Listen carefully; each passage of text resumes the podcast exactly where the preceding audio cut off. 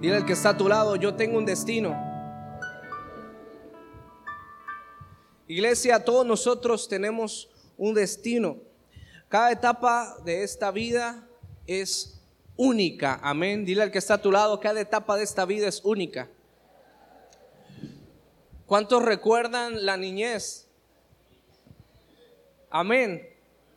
¿Cuántos recuerdan la adolescencia?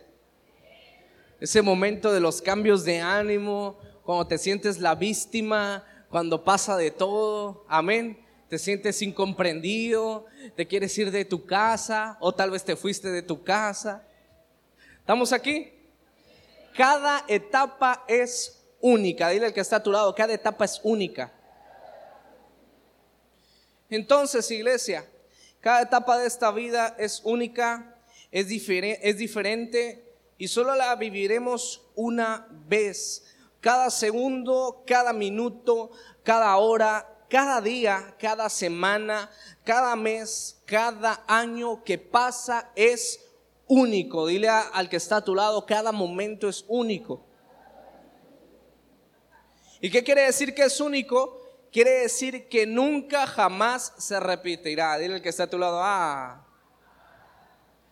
El reloj nunca retrocede. O se levantaron un día y le dijeron, Señor, yo te pido juventud para mi vida y el reloj comenzó a retroceder. ¿Verdad que no pasa? Aunque la presencia de Dios nos rejuvenece, amén. Aunque el Señor nos vuelva a ser como niños, amén. Pero solamente de espíritu. Entonces nunca hemos visto que el reloj de repente agarre y se aloque en reversa, amén.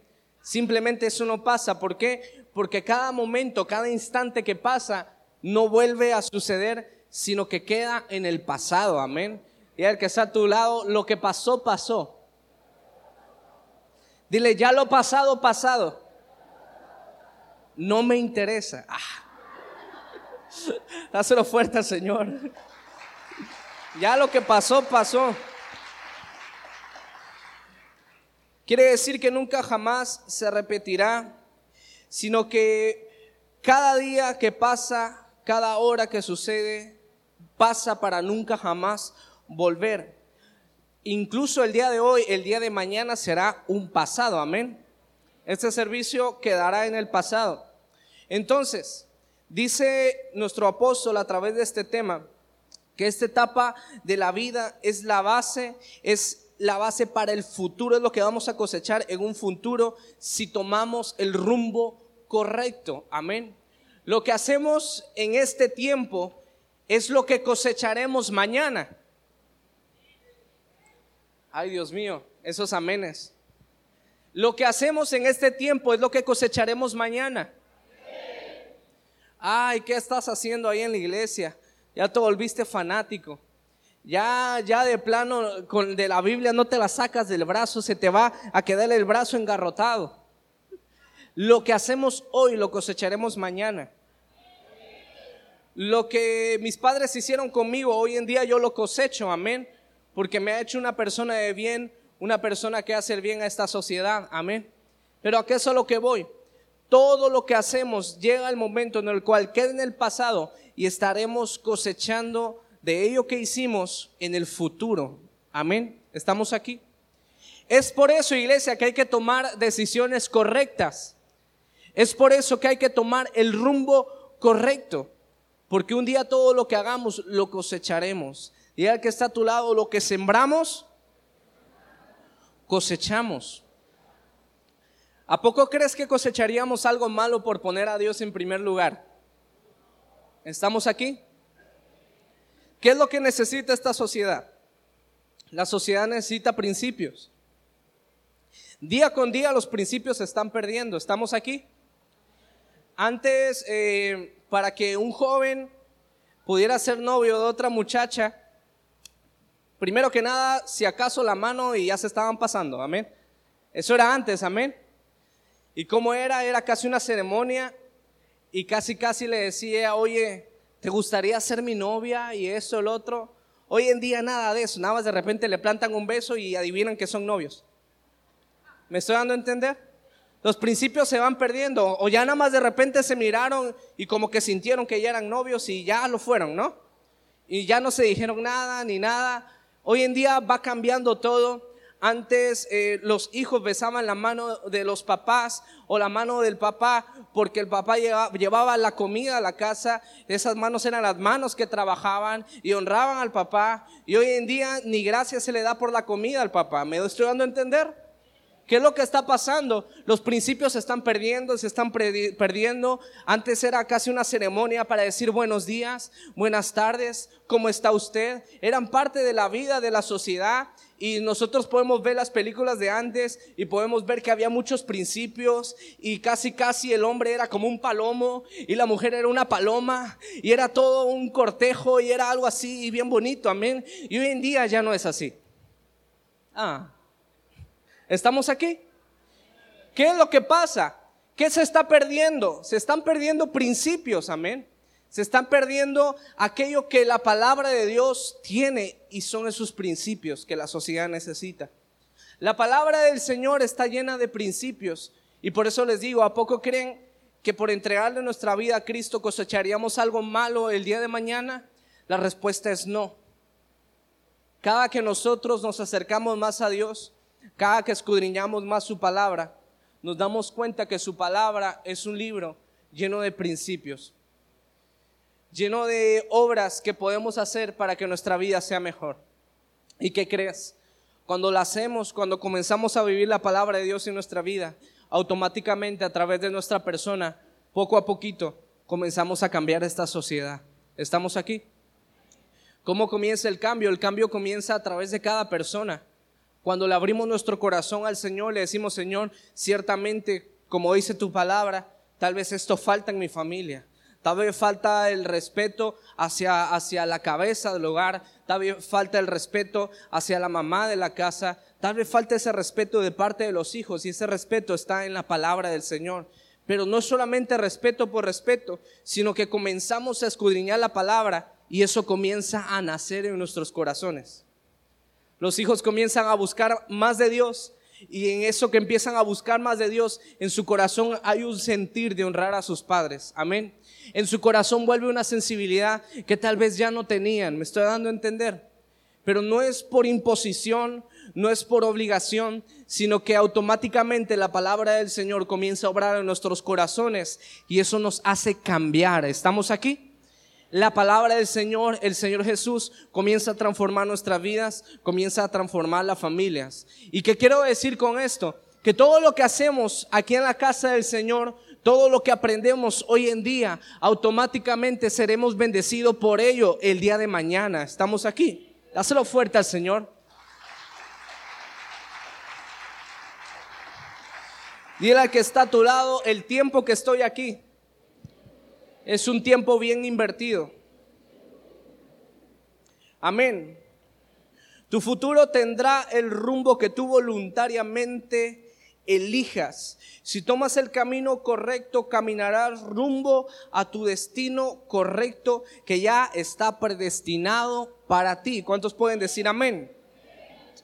Solo con el rumbo al destino correcto tu vida tendrá éxito. Si nosotros enfocamos nuestra vida a un rumbo incorrecto, no podemos esperar tener éxito en un camino erróneo. ¿Estamos aquí? Tarde o temprano el rumbo que tomemos empezará a provocar resultados buenos o malos para nuestras vidas. No es de que de repente la vida fue malo con alguien, amén.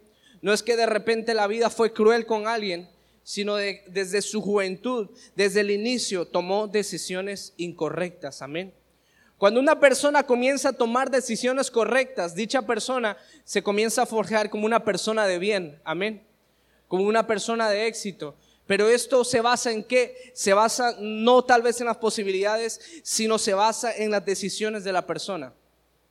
Hay personas que han llegado a ser personas de éxito en la sociedad naturalmente y no porque tuvieron las posibilidades financieras para hacerlo, sino porque a pesar de que hay personas que nacieron en la pobreza extrema, tomaron buenas decisiones. Amén. Tomaron buenas decisiones y fueron bendecidos. Amén. ¿Por qué? Porque Dios bendice lo que está bien hecho. ¿Estamos aquí? Entonces, cada que nosotros comenzamos a tomar buenas decisiones, cada que nosotros comenzamos a elegir lo bueno, dile el que está a tu lado, elegir lo bueno. Díselo de nuevo, elegir lo bueno. Cuando elegimos lo malo, te van a criticar. Amén. Y cuando eliges lo bueno, te van a criticar más. Amén. Dice la palabra del Señor que viviríamos días en los cual a lo bueno le llamarían malo y a lo malo le llamarían bueno. Vivimos una época en la cual si tú pones en tu estado de WhatsApp eh, que va a haber una gran tomadera en la noche que si quien cae la casa no va a dar abasto. Y que si pones en tu estado de WhatsApp que va a haber un tema poderoso en tu casa de paz, si van tres es una gran victoria. ¿Estamos aquí? Tres de tus contactos, que yo sé que en la casa de paz hay más. Amén. Pero me estoy refiriendo a eso. Hay más tendencia a lo malo que a lo bueno. Y si eres una persona que llega a tu escuela y te llega rascando la cabeza y te dicen, ¿qué tienes?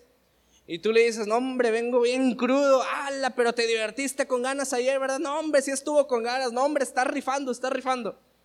Ah, pero si vas a la escuela y, te rascas así, te dice, ¿qué tienes? No hombre, es que tuvimos un encuentro de tres días y no, hombre, brother, yo creí que estaba más cuerdo. Estás medio loco tú. ¿Me estoy dando a entender? Y a lo bueno le llaman malo y a lo malo le llaman bueno. Ven normal que una persona o que una muchacha se ande cayendo ahogada en alcohol, pero ven mal si pasas al frente, oran por ti y te caes. ¿Me estoy dando a entender? Hoy en día se le llama bueno a cosas que son malas y se le llama malo a cosas que son buenas. Amén. Y aquí Habemos personas que buscamos la presencia del Señor para ser mejores. Y no somos las personas perfectas, pero sí somos personas que estamos creyendo por un plan de Dios para nuestra vida. Y aún por ello, tú no estás exento de que la gente te critique. Amén. No digo que hacer lo bueno será fácil. Hacer lo bueno muchas veces será más criticado que hacer lo malo. Y es lo que te quiero enseñar. Amén. Pero es necesario darnos cuenta que lo que hacemos vale la pena. Dile al que está a tu lado, vale la pena. ¿Por qué vale la pena? Porque tarde o temprano cosecharemos de todo lo que comencemos a aplicar, todo lo que aprendamos en este lugar, todo lo que absorbamos de la palabra del Señor. ¿Y que creen? La palabra del Señor tiene bendiciones. Amén. Dáselo fuerte al Señor.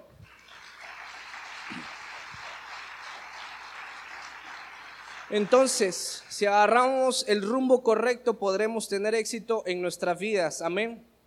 Algunas puertas se abren, otras puertas se cierran. Es el momento de afirmar nuestra fe. Levanta tu mano conmigo y di, es el momento de afirmar nuestra fe. ¿Para qué? Para no equivocarnos, para decidir el camino hacia el destino de Dios para nuestras vidas. Pastor, nosotros podemos elegir el camino, así es. Podemos elegir un camino alejado de Dios o podemos elegir un camino apegado a la voluntad de Dios. Que como les decía, la voluntad de Dios, ¿cómo es? ¿Cómo es la voluntad de Dios? Es buena, amén. Es agradable y es perfecta. Entonces nosotros podemos decidir, sí, podemos decidir si queremos el camino de Dios o no queremos el camino de Dios para con nuestras vidas. ¿Cuántos aquí quieren el camino de Dios en su vida? Dáselo fuerte al Señor.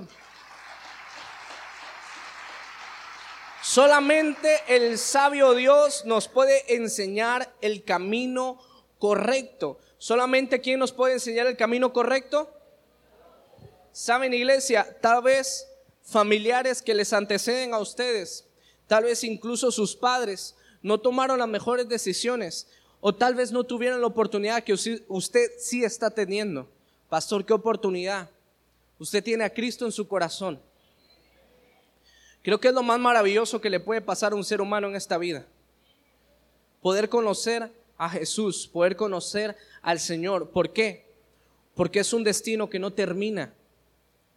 Una persona se podrá sacar la lotería, una persona se podrá sacar un premio muy grande y podrá vivir muy bien esta vida por 70, 80 años, pero algún día va a morir, amén.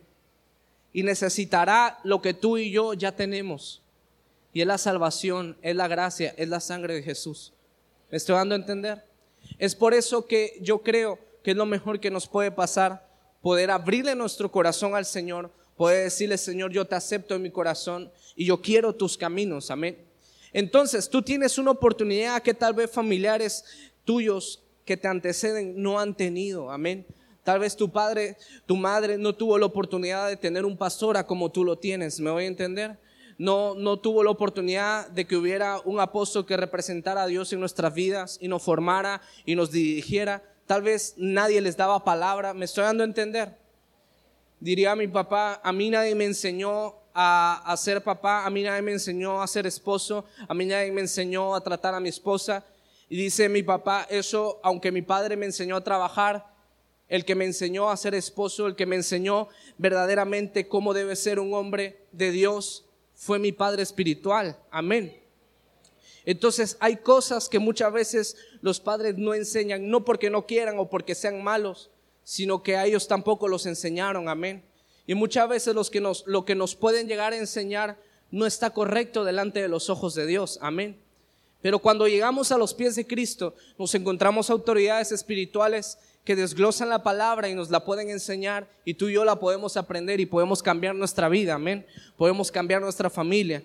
No porque la persona que lo esté impartiendo sea un Dios, sino porque representamos la palabra del Señor, amén. Somos instrumentos los cuales Dios usa para hablar a su pueblo, amén. Entonces tenemos una ventaja, la cual es que tenemos a Cristo en nuestros corazones. Tenemos una ventaja y es que tenemos pastor que muchas veces nuestros familiares no tuvieron. Amén. Entonces es una ventaja que tú y yo tenemos para poder tomar decisiones correctas. Dile que está a tu lado, decisiones correctas.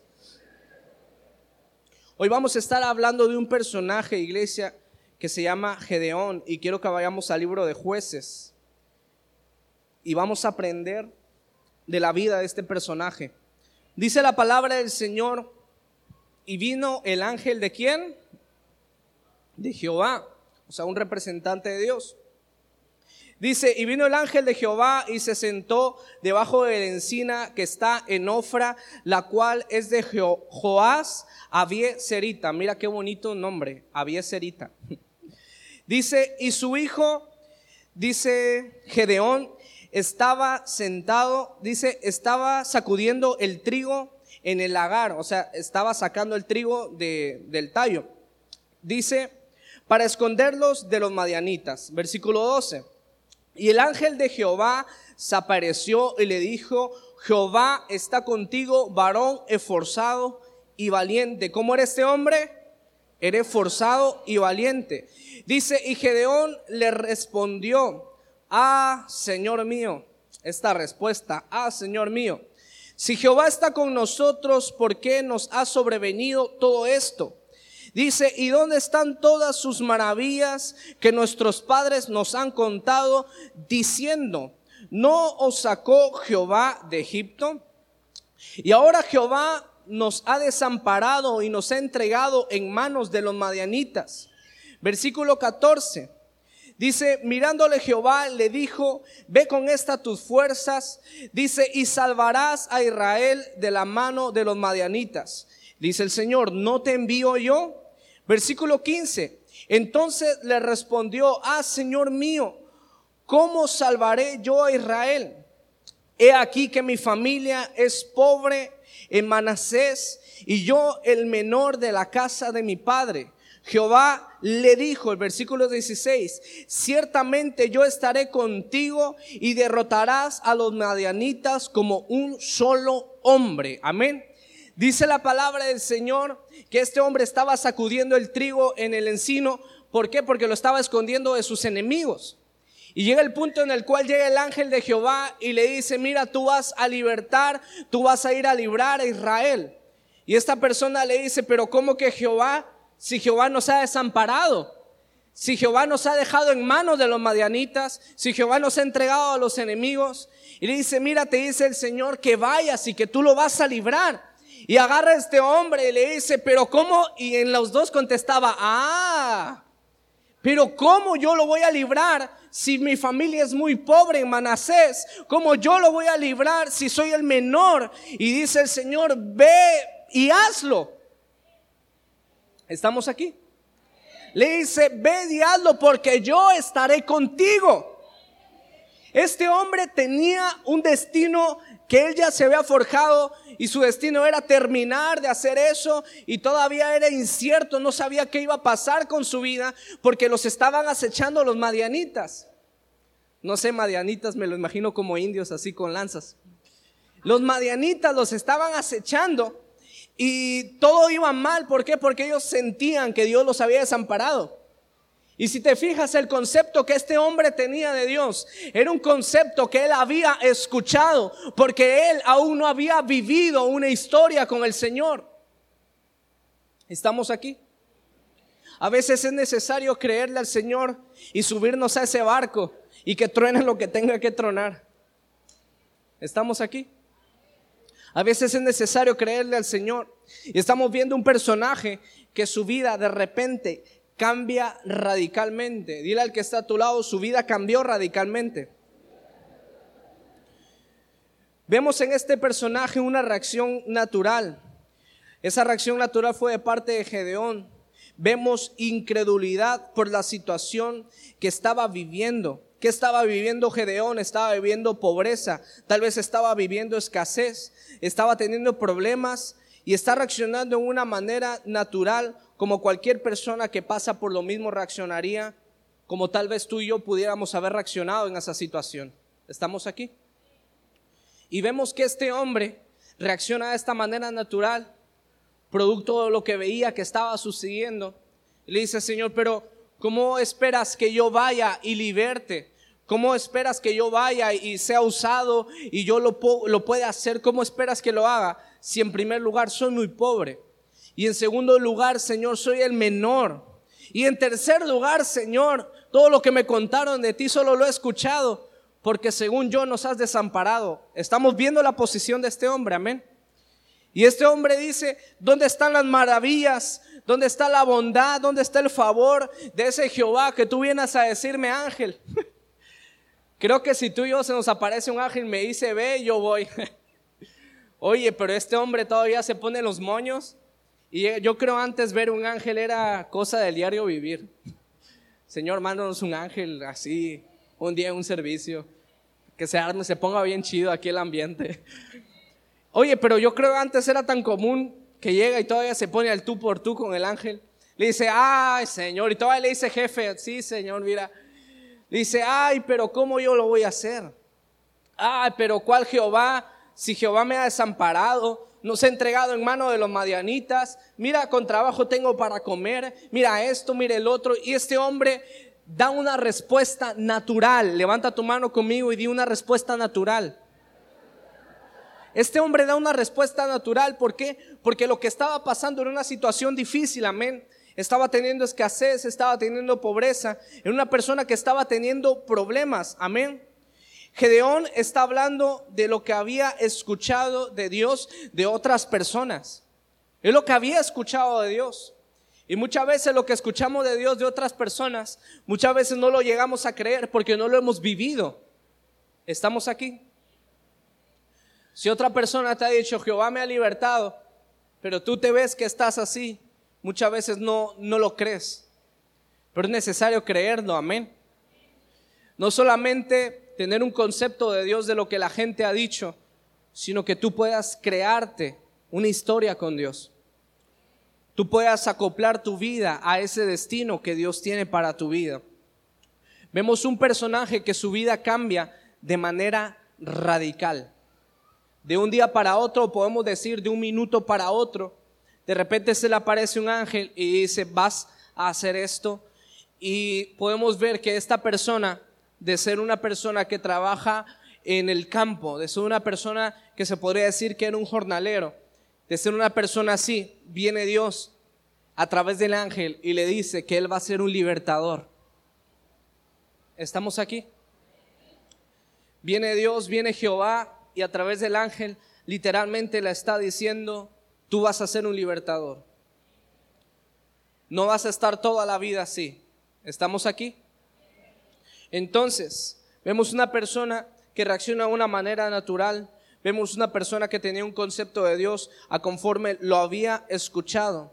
Dios le da una palabra que cambia el destino de Gedeón de ser una persona insignificante, una persona que trabajaba en el campo, una persona con escasez y joven de edad, Dios le dice que esa persona se convertiría en un libertador. Dios vio algo en Gedeón. ¿Qué fue lo que Dios vio en Gedeón? Dios vio que Gedeón era una persona esforzada. ¿Cómo era? Esforzada y valiente. Dios no vio la situación, Dios no vio sus problemas, Dios vio que Gedeón era una persona esforzada y una persona valiente. Dile al que está a tu lado, sé esforzado y sé valiente. Dile de nuevo, sé esforzado y sé valiente. ¿Qué quiere decir esto? Que a pesar de los problemas, a pesar de lo que estaba pasando este hombre, a pesar de que naturalmente su destino iba hacia un lugar malo, a pesar de que nada pintaba bien para su vida, viene el Señor y le dice, no va a pintar nada más mal para ti, sino que yo te voy a usar para que seas un libertador. Estamos aquí. Dice el Señor y viene a tu vida el Señor y te dice, yo quiero usar tu vida para que seas un libertador. Yo quiero usar tu vida para que vayas y hagas lo que yo tengo para ti. Y saben, siempre podemos ver este patrón. Podemos ver que cuando Dios llamaba a esos hombres, los llamaba cuando su vida estaba pero bien mal. Y es entonces donde Dios le decía, mira, vas a hacer esto. Y todo lo que Dios le decía que iba a hacer con ellos chocaba completamente con su realidad. Ahora yo no sé si lo que Dios tiene para ti choque completamente con tu realidad, pero déjame decirte que esa es la manera de obrar del Señor. Cuando el Señor te dice, mira, haz esto, porque yo te he llamado para ser un libertador, posiblemente choque, choque con lo que estás viviendo, choque con los problemas que están pasando, choque con, tu situación financiera, choque con, podrías decir un montón de cosas. Puede chocar el propósito de Dios con lo que estás viviendo, claro, y casi de ley que va a chocar. ¿Por qué? Porque es necesario que podamos creer.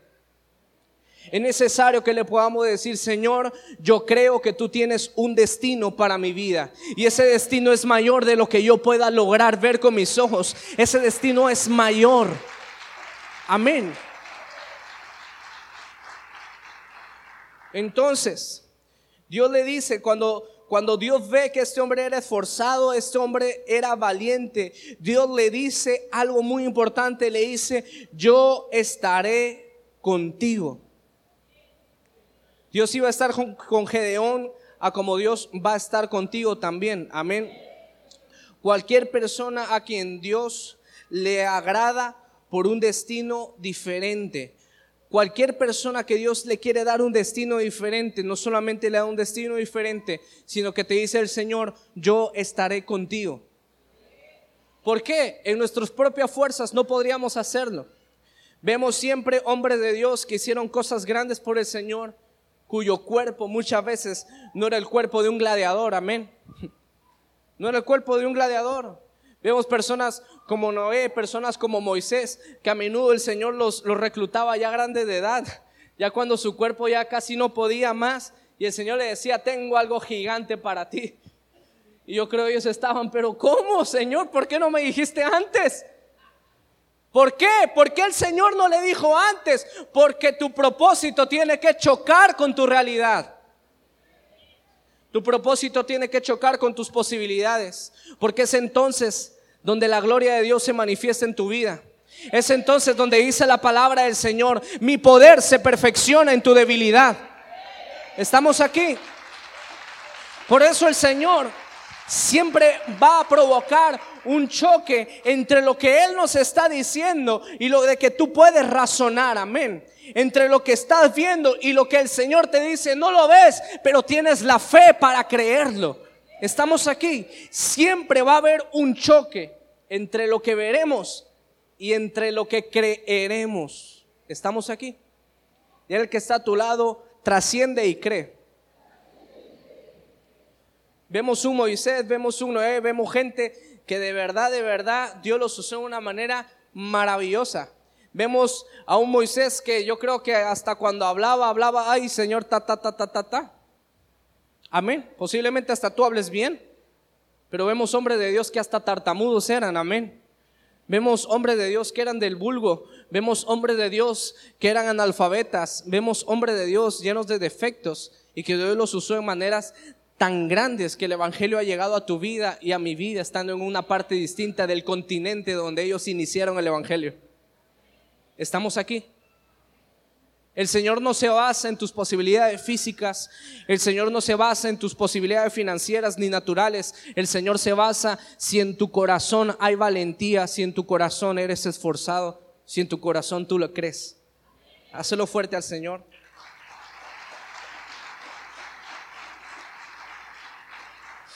Vamos a la palabra del Señor, vamos al libro de Isaías 65, versículo 11.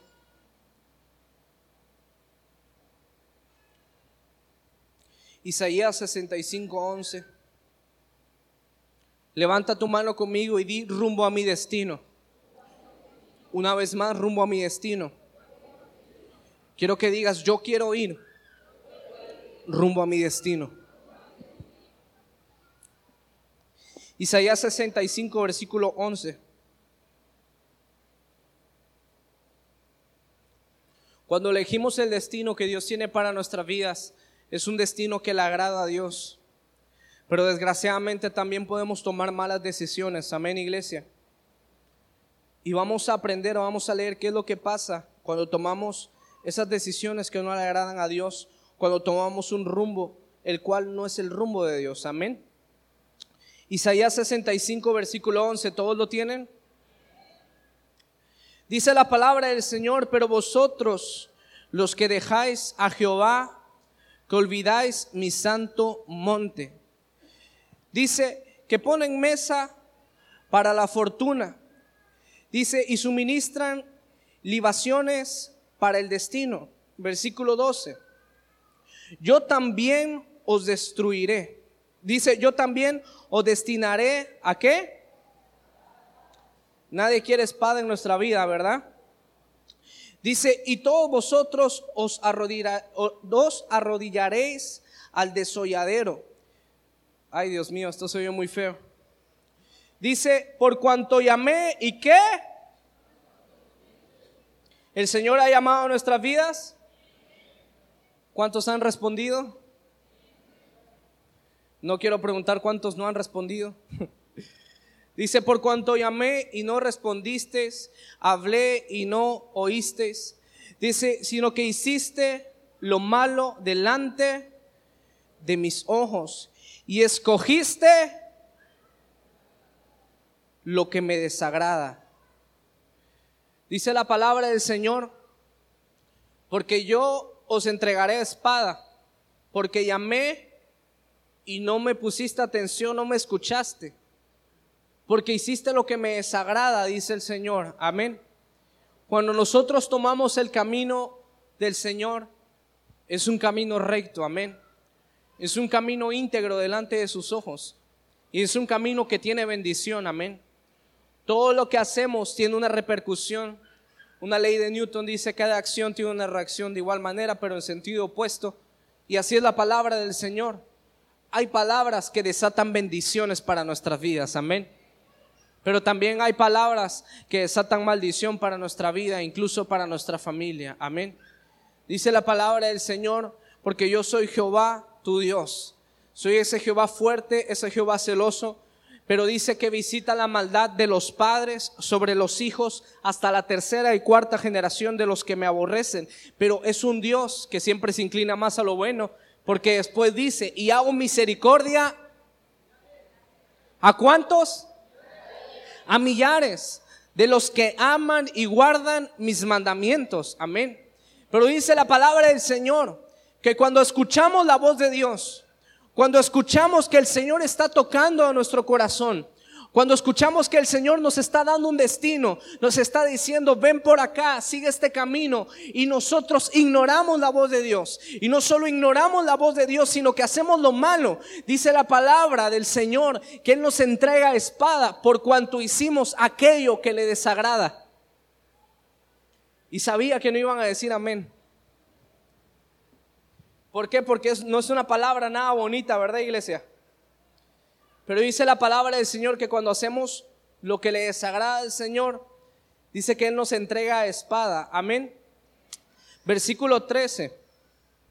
Por tanto, así dijo Jehová el Señor, he aquí que mis siervos comerán y vosotros tendréis hambre. ¿Recuerdan la palabra que les dije? Que entonces nos voltearemos y veremos la diferencia entre el que le sirvió a Dios y el que no le sirve.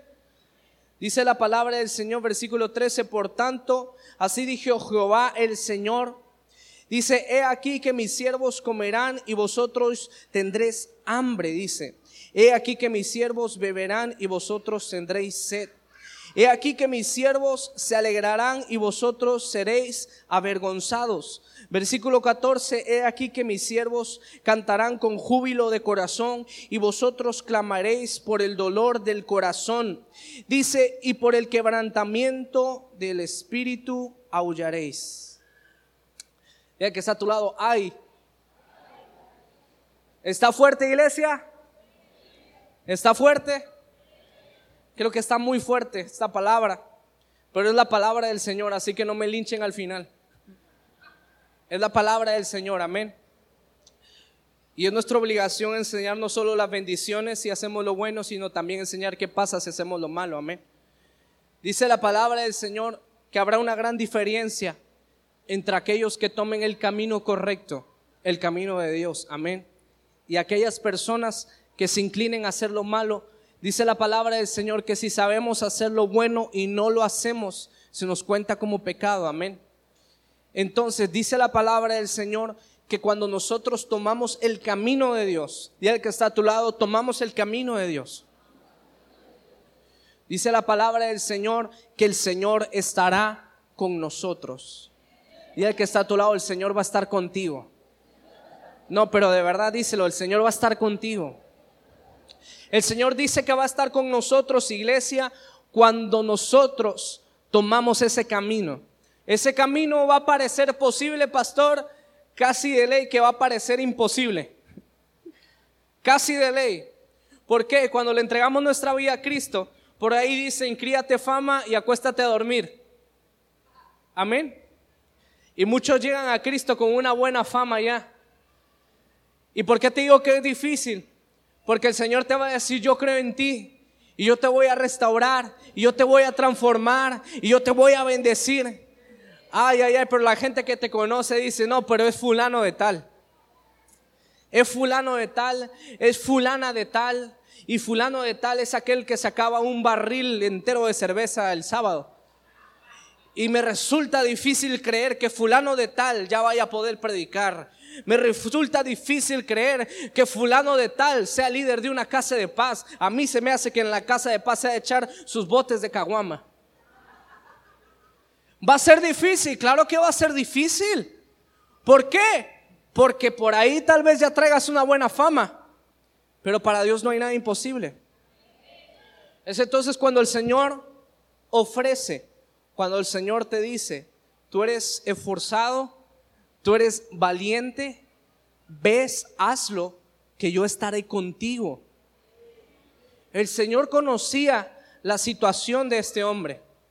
El Señor conocía sus problemas. El Señor conocía su escasez. El Señor conocía su edad. El Señor conocía cada una de las cosas que este hombre estaba pasando. El Señor las conocía, pero también el Señor conocía qué clase de corazón le había dejado. Y cuando el Señor te dice, ves que yo estaré contigo, tienes la capacidad de hacerlo. Tienes la capacidad de triunfar. Tiene la capacidad de pasar de ser una persona ordinaria a ser un libertador, a ser una persona valiente, una persona guerrera, una persona que vaya por esas personas que están perdidas y las liberten en nombre de Jesús. Vamos a la palabra del Señor. Vamos al libro de Juan 15 y con esto termino. Juan 15, versículo 5, estamos terminando. Dice la palabra del Señor, yo soy la vid, vosotros los pámpanos. El que permanece en mí y yo en él, este lleva poquito fruto. ¿Cuánto lleva? Mucho fruto. Dice, porque separados de mí, ¿qué dice? Nada podéis hacer. Dice el Señor, yo soy la vid, vosotros los pámpanos, todo aquel que permanece en mí, yo permanezco en él. Amén. Toda aquella persona que busca a Dios, te dice el Señor, yo estoy contigo. Amén. Y dice, y no solo eso, sino que podrás llevar fruto, mucho fruto. Amén. Y dice la palabra del Señor que nosotros separados del Señor nada podemos hacer. Amén. Si nos vamos a lo natural, pastor, yo conozco gente que no, no sirve a Dios. Conozco gente, pastor, que no buscan al Señor, que no tienen a Cristo en su corazón y han hecho mucho en esta vida. Sí, pero dice la palabra que los cielos y la tierra pasará, pero su palabra no pasará. Y todo lo que cualquier persona de calidad pueda hacer en esta tierra será pasajero y tendrá fecha límite. Amén. Pero solamente aquello que no tiene fecha de caducidad es lo que los hijos de Dios pueden hacer por el reino de Dios, un reino que es eterno. ¿Estamos aquí? Lo que hagamos para Dios no tiene final. Su amor no tiene final. ¿Por qué? Porque nuestro espíritu no tiene final. Estaríamos aportando algo a un reino que no tiene fin. Algo a un reino que es grande, que es incomovible. El reino de Dios. ¿Estamos aquí? Levanta tu mano conmigo y di mi destino. Una vez más, mi destino. Ahora quiero que digas mi situación actual. Hay una batalla en tu mente, en tu corazón, entre dos factores. Uno es tu destino, lo que Dios quiere hacer contigo, lo que Dios sabe que puedes hacer. Y otro es tu situación actual. Posiblemente tú te mires a ti mismo y tú digas, yo soy muy corto de edad. O posiblemente digas, estoy muy grande de edad. O posiblemente metas tu mano al bolsillo y digas, pero ¿cómo, cómo Dios lo puede hacer si, si yo tengo escasez? ¿Cómo Dios lo puede hacer si yo estoy viviendo esto? Pero ¿cómo Dios lo puede hacer si tengo enemigos detrás de mí queriendo aplastarme? ¿Cómo Dios lo puede hacer? Estamos viendo, iglesia, un hombre que tenía enemigos. Un hombre que tenía escasez. Un hombre que su edad no era la apta para hacer algo tan semejante como lo que Dios le había mandado. Y estamos viendo algo que luchaba en su mente y en su corazón, que era lo que Dios quería hacer con él versus su situación actual. Yo te digo, ¿qué tan grande es tu situación actual? Casi seguro que es muy grande, amén. Casi seguro que, que, que tú dices, no, nada que ver con lo que Dios quiere hacer conmigo. Pero ¿a poco no es más grande lo que Dios te está proponiendo? ¿Estamos aquí? Es difícil que tal, vez Dios resuelva lo que está sucediendo en tu vida. Ah, pero ante, tu mente lo que Dios quiere hacer contigo no solamente es difícil, es imposible. y déjame decirte algo. Cuando algo es imposible en nuestras vidas, cuando algo es imposible en nuestras vidas, estamos siendo candidatos a que la gloria de Dios se manifieste. Dáselo fuerte al Señor. Cuando algo es imposible en nuestras vidas, tenemos la oportunidad de ver la gloria de Dios en nuestra familia. Tenemos la oportunidad de ver la gloria de Dios en nuestra vida personal. Déjame decirte que tal vez estés atravesando una situación muy difícil, tal vez unos más que otros, pero para todos difícil en su medida. Tal vez naturalmente imposible de resolver. Pero déjame decirte que cuando creas en aquello que es más imposible, no sé si me estoy dando a entender, cuando creas en aquello que es aún más imposible, aquello que veías difícil, lo verás posible estamos aquí. Estoy seguro que cuando este hombre decidió creer en lo que el Señor le estaba proponiendo, eso, la escasez, su edad, sus enemigos, pasaron un término menor, porque estaba conquistando algo más grande. Muchas veces no nos damos cuenta de que lo que Dios nos llama a conquistar no son nuestros problemas. Muchas veces no nos damos cuenta que lo que Dios nos llama a conquistar es su propósito. Dios provoca que le tiremos más arriba. Porque cuando le tiramos hasta donde Él nos está pidiendo que le tiremos sin darnos cuenta, ya habremos superado esos problemas que veíamos imposibles. Estamos aquí, me estoy dando a entender. Es por eso que el Señor siempre viene y, hace cada ofrecimiento tan inusual y tan imposible. Porque cuando le tiramos algo más arriba, lo que nosotros queríamos gigante pasa a ser pequeñito. Es por eso que el Señor nunca detuvo a esa viuda que tenía dos monedas. Es por eso que el Señor envió al profeta a comer la única comida que tenía esa mujer viuda. Es por eso y te puedo seguir repitiendo tantas situaciones en la cual el Señor siempre tiró arriba y tiró arriba y tiró arriba y tiró arriba. Y siempre que el Señor tiraba arriba, lo que estaba abajo así quedaba abajo. ¿Estamos aquí?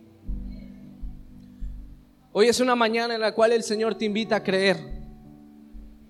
A creer que Él ha puesto dentro de ti un corazón con la capacidad de conquistar ese destino que Él tiene para tu vida. Un corazón en el cual Dios ha depositado valentía. Un corazón en el cual Dios ha depositado una persona esforzada, una persona valiente. Hoy es momento en el cual puedas creer que el propósito que Dios tiene para ti, por más imposible que parezca, es tuyo y Dios te lo ha dado. Estamos aquí. Cuando nosotros hoy decidamos creer que tenemos un destino que Dios ha forjado para ti y para mí, cuando podamos creer y le podamos decir, Señor, pues ciertamente mi situación se ve difícil. Ciertamente, Señor, estoy teniendo problemas. Ciertamente, Señor, mi edad no concuerda. Ciertamente mis finanzas no me ayudan. Ciertamente, Señor, tengo enemigos detrás de mí que quieren ver mi cabeza caer. Ciertamente, y podrás darle una lista al Señor y el Señor solo te va a contestar con una cosa. Y te va a decir sí, pero ciertamente yo estoy contigo. Yo voy contigo, dice el Señor. Dáselo fuerte al Señor. Ponte de pie, iglesia. Quiero invitarte a que cierres tus ojos. Levanta tus manos. La presencia de Dios está aquí.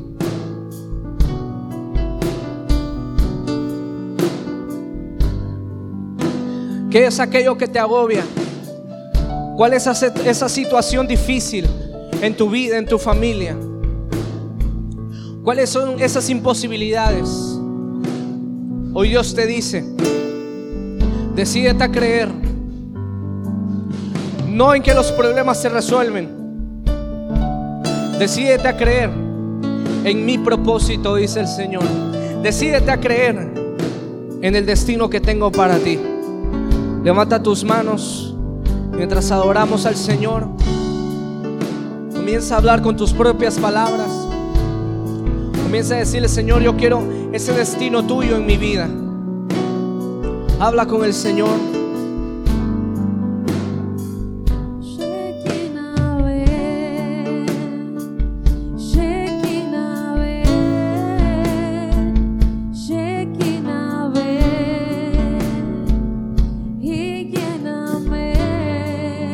Dile Shekinah.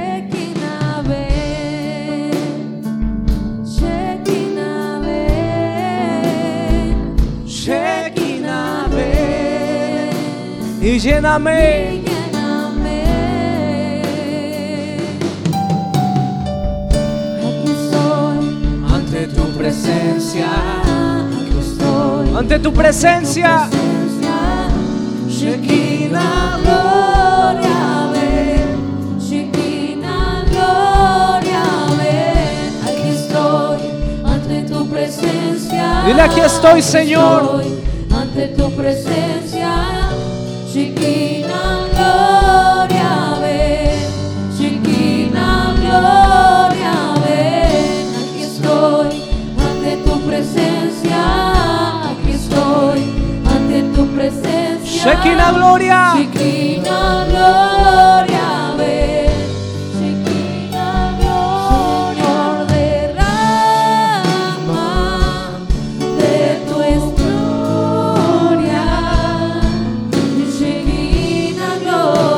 Vamos, díselo iglesia.